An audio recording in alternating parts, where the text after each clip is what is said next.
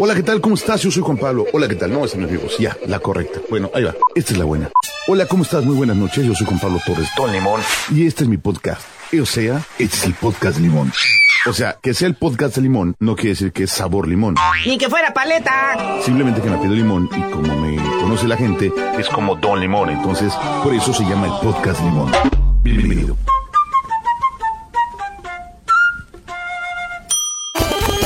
¿Cómo están? Bienvenidos a una edición más del podcast de Don Limón. En esta versión patria, una versión elaborada en este fin de semana, puente de los pocos puentes que nos quedan en nuestro país, gracias a algunas reformas que hicieron por ahí, pero Felipe y con tenis de estar aquí. Vamos a platicar un poquito de historia para porque lo merece, lo merece este mes, este famoso mes patrio. Y obviamente vamos a hablar también de otros temas, no os preocupéis, tampoco los voy a estar mareando con temas de, de historia, hablaremos también de educación, de tecnología, pues como siempre, de todo un poco, de todo un poco. Yo soy Juan Pablo Torres Don Limón. Recuerden que en redes sociales estoy como arroba Don Limón, por donde nos busquen. Y este podcast se escucha en todas las plataformas. Si usted lo está escuchando en nuestra página o en alguna otra plataforma que no es la que le gusta, no se preocupe, estamos en todas las, bueno, casi en todas. Amazon, Deezer, Spotify, iTunes, ¿qué otra? iBox, ahí andamos por todos lados para que usted esté Felipe y con tenis escuchando nuestro contenido. Y como siempre le recuerdo que si no le gusta nuestro contenido, pues escuche nuestras canciones. Si no le gustan nuestras canciones, escuche nuestro contenido. Y si le gusta todo el episodio, pues recomiéndelo porque eso es lo que más le vamos a agradecer, como siempre, en este podcast que ya lleva muchos años, ¿eh? Y gracias a ustedes seguimos Felipe y con tenis haciendo. Después de haber dado los anuncios parroquiales de bienvenida, vamos a iniciar. ¿Les parece bien si iniciamos? A ver, pero no tenemos saludos, no cumpleaños, todavía no. Um, gente, sí tenemos saludos de gente que nos mandó, pero no tenemos a la mano el papelito. Entonces, vámonos con la primera rolilla. Una mexicana que fruta vendía, que la verdad ha hecho algo maravilloso con la música vernácula, que ha demostrado que esos ritmos se pueden volver a grabar, hacer una producción maravillosa y sobre todo tocar, tocar el corazón de todos los latinos y en especial de los mexicanos con estas grandes canciones. Me refiero a Natalia Lafourcade, que nos va a tocar esta rolita versión, un festival maravilloso que es el Austin City Limits y esta canción que se llama Hasta la Raíz. Con eso comenzamos este episodio del podcast de Don Limón.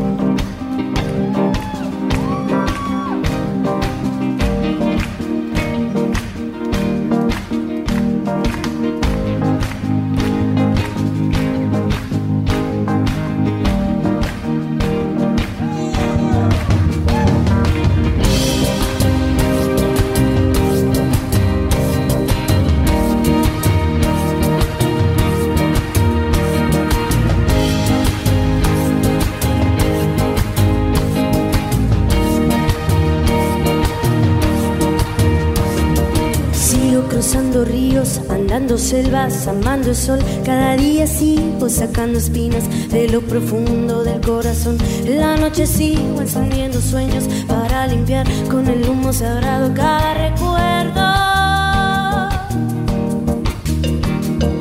Cuando escribo tu nombre en la arena blanca con fondo azul, cuando miro al cielo en la forma cruel de una nube gris, aparezcas tú. Una tarde subo una alta loma, el pasado, sabrás que no te he olvidado.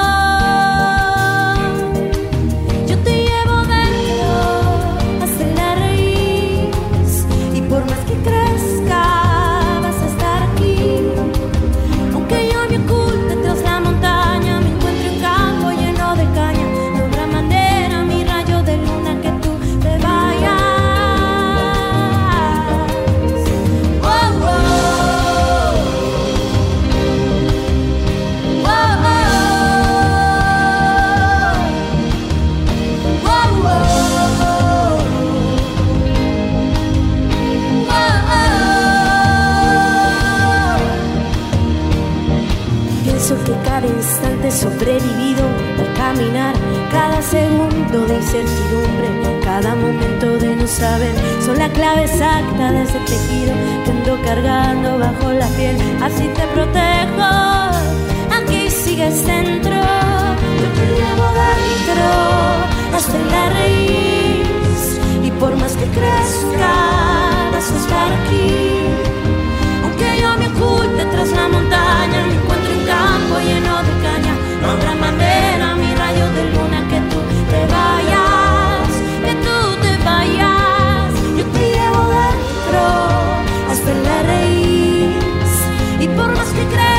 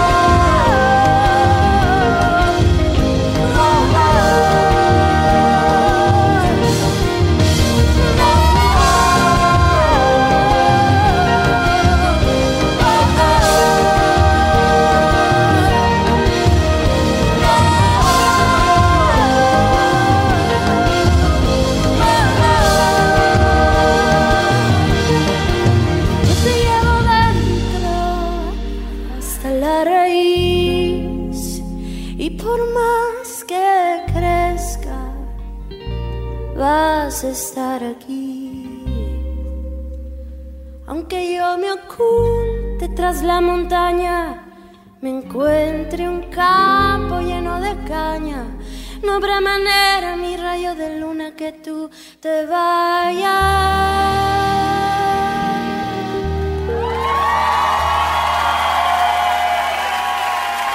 Estás escuchando el podcast de Don Limón. ¿Qué les pareció esta rolita de Natalia Lafourcade? A mí la verdad esta mujer se me hace maravillosa. Empezó con el pop, demostró que sabía hacer pop y luego empezó a hacer estas canciones que son maravillosas. El material que ha rescatado interpretando grandes temas de la música mexicana y de la música vernácula con grandes, grandes músicos acompañándola y esto es maravilloso. La verdad, enhorabuena y ojalá nos quede mucha Natalia Lafourcade para seguir escuchando. Si recuerdan hace un par de años, ella estuvo interpretando junto con Alondra La Parra y con estas otras dos mujeres maravillosas, Eli Guerra y la vocalista de la agrupación Hello Horses, mi queridísima Lobo, Loblondo, que ya no le gusta que le llamen así, pero será como la conocimos. Estuvieron haciendo algo maravilloso, interpretando temas de, de como Cielito Lindo, como Llorona, una cosa espectacular. Y les puse hace unos episodios lo que cantó junto con Aida Cuevas y esta niña Aguilar en la entrega de los Grammys Latinos, Llorona, haciendo un homenaje maravilloso a la música mexicana, esas tres mujeres. Si lo buscan en YouTube se van a sorprender porque es una maravillosa interpretación la que logran esas tres intérpretes juntas. Maravilloso. Vamos a comenzar con las clases de historia el día de hoy. Pues es que mucha gente se le olvida. Y se les olvida, por ejemplo, que hace muchos años, el 13 de septiembre, era día festivo. Antes se lo daban, aunque no es oficial, lo daban en memoria de los niños héroes que defendieron heroicamente el castillo de Chapultepec en el año de, a ver, ¿qué año fue? 1847. Correcto. Estos seis jóvenes, ¿por qué se escogieron estos nombres? Vamos por partes. Invade Estados Unidos, México. Es cuando al final de la firma de los tratados se pierde la mitad del nacional, toda la zona de California, Texas, etcétera. Y estos jóvenes estaban estudiando para cadetes militares en lo que hoy conocemos como el Castillo de Chapultepec, que antes era el colegio militar. Entonces, estos seis personajes, Juan Escutia, Vicente Suárez, Fernando Montes de Oca, Francisco Márquez, Agustín Melgar y Juan de la Barrera, son los seis nombres de los que se recuerda más. ¿Y cómo llegaron a esta conclusión? Bueno, años después hubo una reunión de exalumnos. Y en esa reunión de exalumnos se escogieron a estos seis jóvenes, los que fueron sus compañeros años después, como los que fueron más destacados en la heroica defensa del castillo de Chapultepec. Ya hubo otras batallas antes, la batalla ahí de Molino del Rey y otras, y esta invasión de Estados Unidos que termina izando la bandera norteamericana en lo que entonces el Zócalo Ciudad de México, pues culmina, como ya lo dije, con la entrega de la mitad del territorio nacional. Es bien importante porque se va perdiendo esta tradición en casi todas las ciudades que conozco. Hay un monumento a los niños héroes. En la Ciudad de México está la entrada al Castillo de Chapultepec, seis columnas. Aquí en Cancún está un costado de la bandera monumental que está en la zona hotelera. Ahí está el, el monumento en memoria de estos seis jóvenes que representan pues a todos los jóvenes y cadetes que defendieron heroicamente el castillo militar ante la invasión norteamericana. Acciones de lo que sucedió, de las que si Juan Escutia se lanzó con la bandera o no se lanzó, de la famosa frase si hubiera parque usted no estaría aquí, que es predecesora a la batalla a que suceda la defensa de Chapultepec. Ellos, los norteamericanos, otra de las, de las versiones dice pues que ellos pensaban que era una, no sabían que era un colegio militar, suponían que era una especie de fuerte y por eso es tan duro el ataque contra el castillo de Chapultepec, cuando realmente pues solamente había ahí unos jóvenes estudiantes militares. ¿Dónde queda ahora el heroico colegio militar? Para los que no sepan, está en la salida a Cuernavaca, es donde Luis Miguel firmó el famoso video del incondicional hace muchos años. Si usted ve ese video, las instalaciones que salen ahí cuando sale vestido de cadete, pues es el heroico colegio militar. Hay muchas personas, tengo por ahí un par de amigos que son egresados de este heroico colegio militar, y es pues para la, gente que le gusta la vida castrense, pues es, es muy bueno. Pero a mí se me hace bien importante seguir cuidando estas historias, independientemente, porque a los niños, sobre todo en la escuela primaria, les ayuda a crear y a formar, mejor dicho, un, un amor hacia nuestra patria y hacia los héroes, que bien dice la frase, nos dieron patria y libertad. Por eso se me hace bien importante acordarnos de estos personajes. Voy a continuar con una canción que es una banda ochenterísima, que yo creo que todos los, los chavorrucos la han escuchado. Y esta canción que le hicieron a Timbiriche que lleva por nombre México. Creo que es una atinada versión y qué mejor que ponerla en este programa que sale en las fiestas patrias. este. ¡Viva México!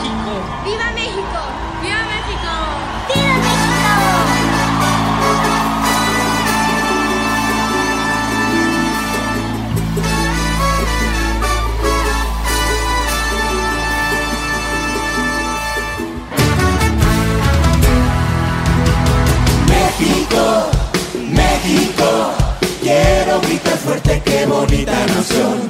México, México, verde, blanco y rojo pinta mi corazón.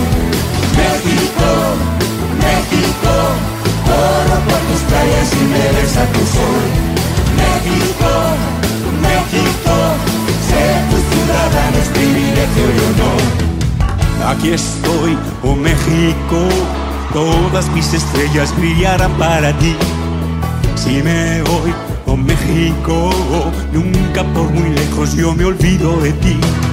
México, México, águilas de en América está. México, México, cuéntame tu historia que la quiero escuchar. Como tú, no hay nada igual. Llevo tu mensaje al otro lado del mar. Como tú, oh México, héroe tan fuerte no he podido encontrar. México querido, no hay amigo al que yo sea tan devoto y tan fiel. México del alma, por mi vida que no quiero, no te quiero perder.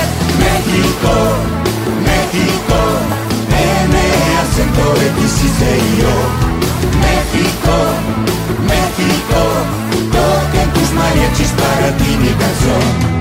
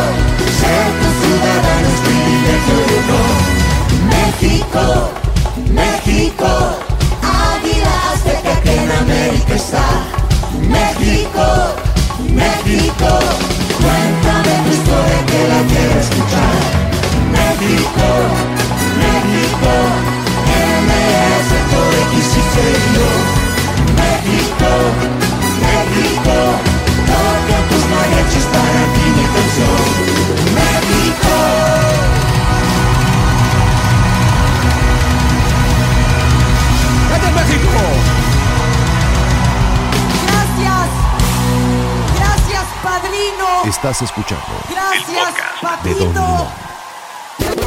Creo que todo el mundo recuerda perfectamente esta canción, ¿no? De Timbiriche. Así la cosa.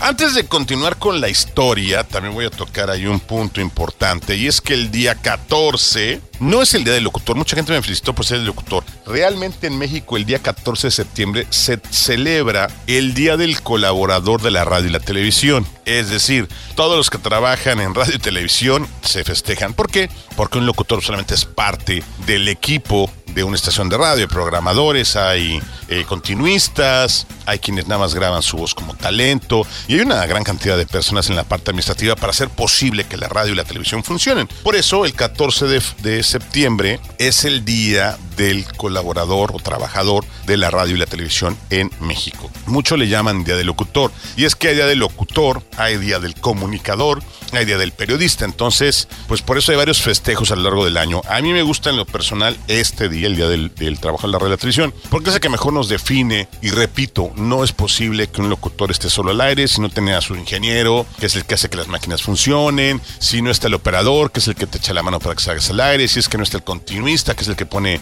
los comerciales, el programador, el que selecciona las canciones que se van reproduciendo a lo largo de, de la, de, la, de la transmisión y toda la banda que está, obviamente también los productores que están ahí haciendo todo lo que no vemos o nada más escuchamos y toda la banda administrativa que está detrás de los, de los escritorios en una estación o, o en un canal de televisión, son todos estos lo que lo hacen posible. Y es, y es increíble la cantidad de comunicadores de radio y televisión que hay en México. Me puse y me di el tiempo de escuchar una entrevista maravillosa que la recomiendo en el canal de YouTube de Toño de Valdés con John Sutcliffe. Para mí estos dos personajes son casi casi el top de lo que es un comunicador deportivo en México. Respeto muchísimo aunque no tengo gusto de conocer en persona a Toño de Valdés y a John Sutcliffe. Quizá el otro que conozco que me cae muy bien es Ciro Procuna, pero me encanta. Y viene esa entrevista porque hablan de muchas cosas que los chavos que están interesados en estudiar periodismo deportivo, que quieran ser comunicadores especializados en, en temas deportivos, deben de saber. Es muy fácil decir que eres locutor. Yo no quiero hablar mal de nadie ni recordar a nadie, pero mi amigo Boy decía en su mensaje que subió a redes sociales que felicitaras a ese locutor o ese comunicador que dijo algo al aire y que tú escuchaste y que te generó algo, que te genera realmente una sensación. Hay muchos que hablan y hablan y hablan y hablan y no dicen nada, pero hay algunos que dicen frases y tocan temas que te sensibilizan, te llegan, como dicen por ahí, y esos son a mí los grandes comunicadores. Hay muchísima gente que habla y dice tantas cosas tan mal dichas. Es increíble y, me da tristeza cuando, sobre todo aquí en Cancún lo digo con todo corazón, y miren que conozco a muchos, pero cuando los oigo decir datos que no son acertados o comentarios fuera de contexto o comentarios, ahorita escuché a una locutora camino acá, hijo, eh, iba a hablar de un tema y lo toca tan mal y lo dice tan mal que ni me dieron ganas de volver a escucharla. Y desafortunadamente eso sucede cuando los comunicadores o los locutores pues no tienen la preparación, no tienen pues esa sensibilidad que se necesita para poder hacer esta chamba. Entonces, yo sí creo que últimamente con esta apertura de las redes sociales, de facilitar a todo el mundo poder generar contenido que se puede ver a través de la red, sí crece la responsabilidad de entrenar mejor a las personas para que hagan su chamba pues de excelente calidad. Yo les recomiendo muchísimo esta entrevista que vi, la de Tony de Valdez con John Chuscliffe. Son excelentes los dos como comunicadores y van a ver que si les interesa conocer buenos comunicadores y oír buenas anécdotas y, y cosas que realmente vive uno, échenle por ahí. Voy a continuar ahora con una rolita de, no sé, me gusta esta canción, creo que viene muy bien al tema con todo este rollo de las fiestas patrias. Benny con Lilia Downs, así es. Y esta canción se llama Calaveras. Me gusta muchísimo y espero que ustedes también la disfruten.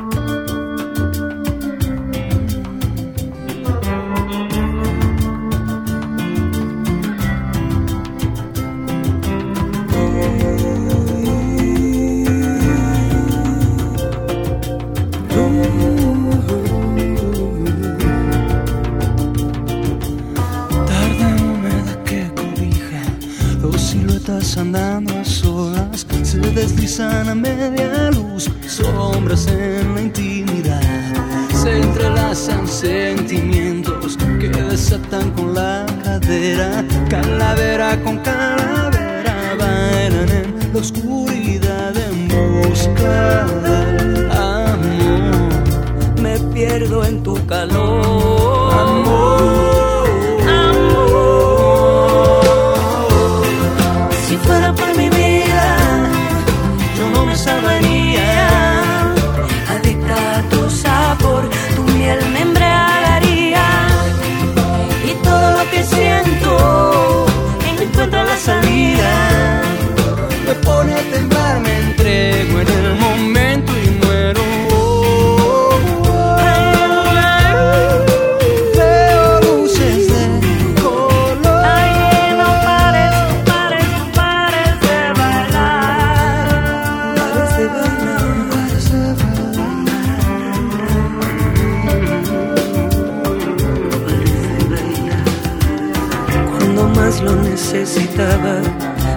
viento rozando mi alma. Trae mareas de sal que puedo saborear al respirar. De tus manos me he vuelto esclava y ante tus labios sembré mis labios. Calavera con calavera seguiré la noche entera en busca del amor.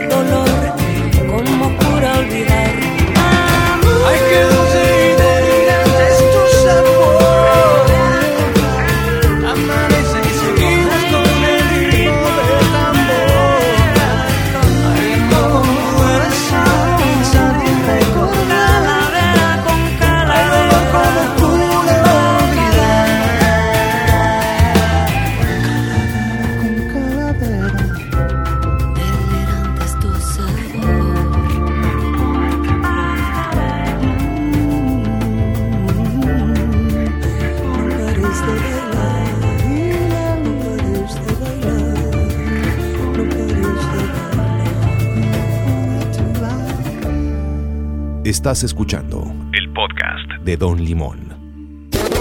¿Qué les pareció? Me gusta mucho el arreglo, me gusta mucho la colaboración. Las dos voces se acompañan perfectamente. Calaveras se llama esta canción del disco La Marcha de la Vida, una colaboración de Lila Downs con el maestro Benny. Me gusta. Vamos antes, todavía me queda el tema de, de la de la historia. Pero antes que nada, me voy a regresar a, a algo que me reclamaron mucho sobre mi comentario acerca de la educación en nuestro país. Y es que, pues ahora que veo el regreso a clases, me comentan algunos compañeros, algunos amigos, mejor dicho, que les piden a sus hijos que lleven computadora, que lleven laptop, que lleven tableta con teclado, como parte de los útiles. Y la verdad yo a veces me queda la duda, y se los digo porque pues, soy de vieja escuela, me tocó obviamente tomar notas a mano, pero si no es fácil y si no tienes una técnica correcta de tomar apuntes, se los digo de corazón, o sea, hay técnicas y formas, no nada más es anotar lo que es el profesor, es entender, es, es todo un proceso que mucha gente maneja con mapas mentales, con cuadros sinópticos, yo en lo general pues uso otra, otra forma en la cual divido el cuaderno, llevo ciertos renglones y voy tomando notas y voy haciendo palabras claves. Pero toda esta metodología se- me la enseñaron, me la enseñaron cuando se dieron cuenta que no sabía de tomar apuntes. Y obviamente me ayudó muchísimo. Y desafortunadamente fue eso hasta las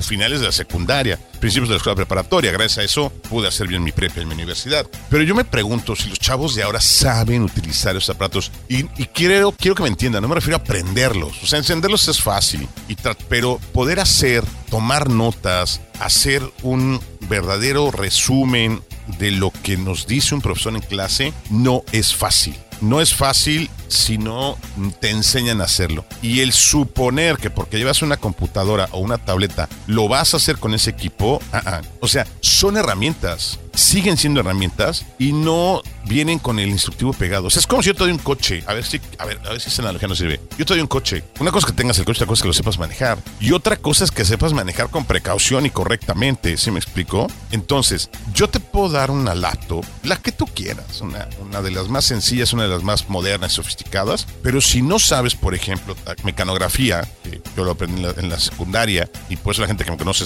me ha visto escribir sin voltear a ver las teclas. Es decir, yo veo el monitor y simplemente muevo los dedos y no me pregunten en dónde está cada letra de cada dedo, porque como lo aprendí hace muchos años, ya lo hago de forma automática. No me pregunten, y en serio, el otro día me traté de acordar, me acuerdo algunas letras, pero ya lo hago tan mecánico. Es como cuando vas manejando, ya no volteas a ver la palanca de velocidad, saber en qué velocidad vas. Ya sabes, te- lo, lo- lo traes ahí. No sé cómo explicarlo, pero, pero así funciona. Entonces, me brinca que les exijan a los chavos, secundaria, prepa y universidad, prepa y universidad más, una computadora cuando no les enseñan a usarla.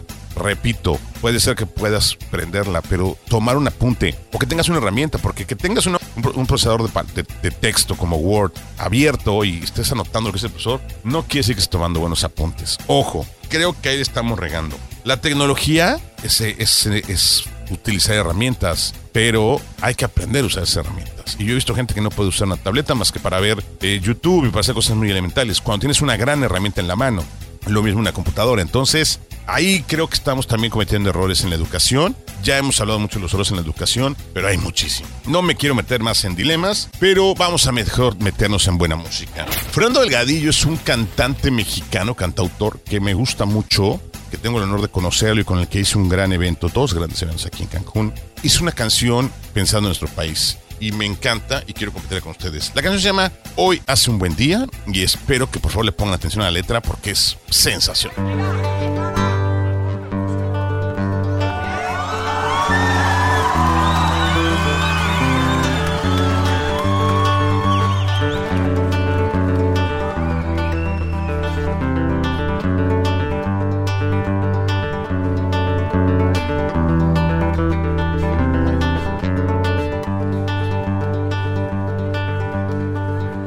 Tierra he visto mi primera luz, he visto y veo luz, tierra firme, vasto cielo.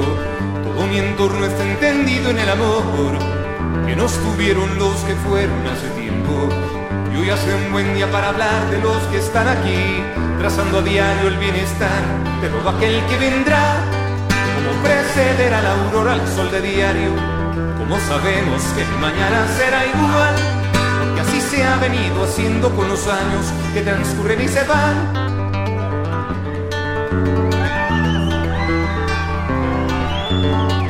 En esta tierra en donde puedo caminar, bajo la dirección que le ponga mis pasos, siempre habrá tiempo para venirle a cantar, por ser lo más que sé ofrecer como regalo. Me dio un lugar donde al volver con gusto sé decir, es mi país, esta es mi tierra y casa y esta es su canción. Una canción como todas las que se han hecho, tan solo que con esta quiero hacer mención de todo el bien que me hizo nacer de este pueblo y que me parte el corazón. Y hablar de México siempre me inflama el pecho. Si miramos hacia atrás, de donde fuimos a empezar, encontramos los antiguos que formaron un lugar, pero un buen día se marcharon y aprendimos a decir, grandes fueron los viajeros que cruzaron por aquí.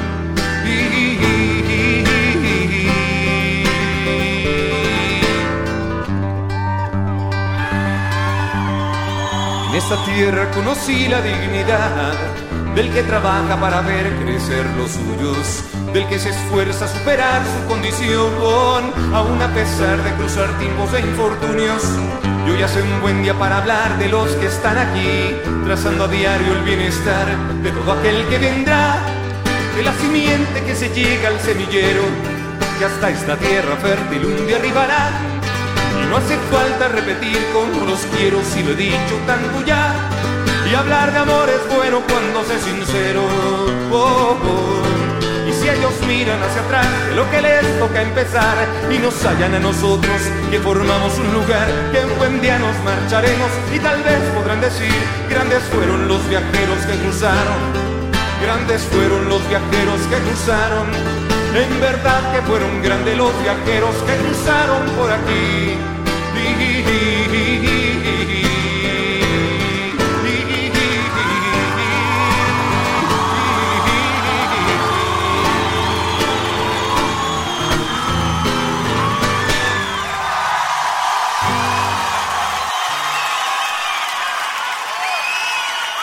Estás escuchando El podcast de Don Limón.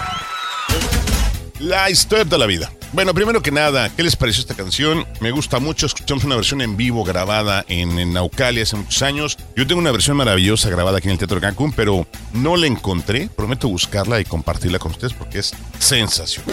Para cerrar, voy a recordarles pues lo que se celebra en la noche del 15 y por lo que el 16 de septiembre es festivo en nuestro país. Porque somos el único país que celebra el inicio de la independencia. Casi todo el mundo celebra en la consumación, que en este caso sería el 27 de septiembre. Nosotros en México siempre celebramos el grito de Dolores, el la noche del 15, y el 16 es feriado, el día del inicio de la independencia, y se celebra con un desfile militar, por lo general. No, por lo general no, en México siempre se hace eso. En, en ciudades pues se hace más pequeñito y quizás luego participan escuelas, otras agrupaciones, pero es un desfile cívico-militar, lo llaman así. Eh, eh, a mí me encantaba ver el de la Ciudad de México porque era padrísimo, no solamente ver todo el equipo de- del ejército mexicano y la Armada de México, los aviones, todo era, era algo muy, muy padre para mí. Pero ¿qué celebramos? Y, y por ahí he visto algunos videos que dicen, realmente hay que celebrar algo en septiembre. Pues no me quiero clavar en el tema de, de- de la libertad y todo lo que se luchó. Simplemente quiero pedirles por favor que si van a opinar, lean. Lean, lean, lean y se enteren bien de cómo estuvo la cosa. Porque, por ejemplo, Agustín de Iturbide, mucha gente lo considera un traidor. Y en mi opinión, después de revisar varias biografías, es el verdadero padre de la patria. Aunque este título lo tiene Hidalgo porque es el que inicia la gran independencia, realmente Iturbide es el que firma los tratados de Córdoba con la Nueva España cuando llega este O'Donoghue, que fue el último virrey. Que ya nada más llegó y se dio cuenta de que no tenía nada que hacer aquí, que ya estaba muy armado el tema de la, de la lucha de independencia. España tenía muchos problemas y entonces realmente dice, pues mejor firmamos y ahí les dejamos el changarro. Lo que se buscaba en ese momento era que fuéramos un país independiente, pero que todavía tendríamos cierto apoyo de España. Sin embargo, ya no se da por la crisis que tiene España y es por eso que se le ofrece a Agustín de Iturbide el, el primer imperio mexicano, ¿no? Y lo nombran emperador de México. ¿Por qué lo nombran emperador? Porque eso es lo que se estilaba en esa época. O sea, eran los lo, lo que veían y lo que existía en, en el viejo continente. Entonces dicen, bueno, pues entonces México, como el nuevo imperio mexicano, porque en algún momento se pensó llamar el imperio de la Nueva España, pero pues ya lo llama el imperio mexicano, y queda al frente Iturbide. Iturbide desde el principio no se junta con Morelos y con Hidalgo porque no le gusta el lo- la forma en la que ellos comienzan la lucha. La lucha empieza muy sangrienta, aunque tenemos una historia de telenovela que Hidalgo da el y sale con su ejército todos muy bonitos y formados a Guanajuato. No fue así, ¿eh? La primera batalla en Guanajuato fue una carnicería, hubo muchísimas cosas atroces, incluyendo robos, violación, fue un saqueo a la ciudad. Hidalgo tiene que hacer una pausa y decirles, no, espérenme, no organicen tanto este relajo. Eh, ya cuando se unen Morelos también van muy desorganizados, o sea, es un ejército que ganaba por cantidad, no por calidad. Y cuando se topan con Agustín de Iturbide, que era un cuate hacendado, él no se montó porque no coincide en la forma en la que lo están haciendo. Y en la historia nos dicen no, que él estaba del lado de los españoles. No, no había un ejército español tal cual. Era un ejército de mexicanos, de criollos, de mestizos, y el ejército de Hidalgo era igual. Entonces él decía, pues que no tiene caso que nos estemos matando unos contra otros y somos los mismos. Y es por esto que cuando ya muere Hidalgo, muere Morelos, eh, muchísimo tiempo. eh, Acuérdense que la independencia empieza en 1810 y se consume en 27. No, no es cierto, equivoqué de año, en, 20 eh, en 21. Entonces, pues todo ese, ese momento, ya cuando Agustín Turbide se da cuenta que hay un desorden, conoce a Vicente Guerrero, forman el ejército trigarante y con eso llegan a la Ciudad de México. ¿Por qué? Porque a su paso la gente que ve a Iturbide lo ve como que es una persona militar que ya trae el control de toda la situación. Entonces, sí hay que revisar la historia para ver qué está pasando, para no echarle flores de más, pero también hay que darle un lado romántico para los chavitos, para que se emocionen y lo, como lo dije al principio del programa, se enamoren de nuestro país y se forjen una idea bonita, ¿no? Ya luego platicamos quieren un poquito del Pípila y otros personajes que la verdad son muy polémicos, pero forman parte de esta bonita historia mexicana. No me queda más que agradecerles y recordarles que hay que ser mexicanos todo el año, no nada más en septiembre, no nada más hay que ponernos playeras de, con el escudo el día 15 y 16. Somos mexicanos 365 días al año y hay que, hay que querer mucho nuestro país, que muchísima falta le hace. Nos hace falta muchísimo amor a México, muchísimo respeto y muchísimo cariño. Pero ese es tema para otro día. Yo me despido y lo dejo con la canción más trillada del mundo que sonaría este, estos días y es obviamente el señor Luis Miguel con la versión de México en lápiz. ¿Sale? Nos escuchamos la próxima semana. Disfruten mucho la comida mexicana, el pozole, las tlayudas, los sopes, las garnachas, las chalupas, todos los esquites, todo, todo, todo, todo, todo. Porque la comida mexicana es maravillosa. Nos vemos, los quiero que cambien Valen Mil. Soy Juan Pablo Torres de Limón y esto fue el podcast. Gracias, Chido Banda Bike.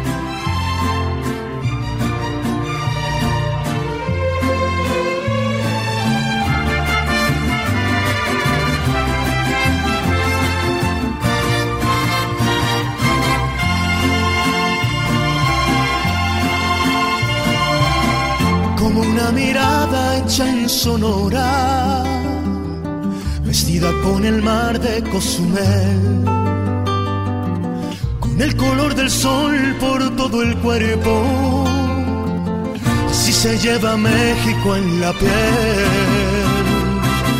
como el buen tequila de esta tierra, o como un amigo en Yucatán en aguas calientes deshilados o lana tejida en Teotitlán. Así se siente México, así se siente México, así como unos labios por la piel. Así te envuelve México, así te sabe México, así se lleva México en la piel. Como ver la sierra de Chihuahua. O la artesanía en San Miguel, remontar el cerro de la silla, si se lleva México en la piel, como acompañarse con mariachi. Para hacer llorar a esa canción en el sur se toca con marimba y en el norte con acordeón. Así se siente México, así se siente México, así como unos labios por la piel. Así te envuelve México, así te sabe México, así se lleva México en la piel. Como un buen zarape de saltillo, como bienvenida en Veracruz. La emoción de un beso frente a frente, así se lleva México en la piel. Como contemplar el mar Caribe, descubrir un bello amanecer la fresca brisa de Morelia, la luna acariciando a una mujer. Así se siente México, así se siente México, así como unos labios por la piel. Así te envuelve México, así te sabe México, así se llama México en la piel.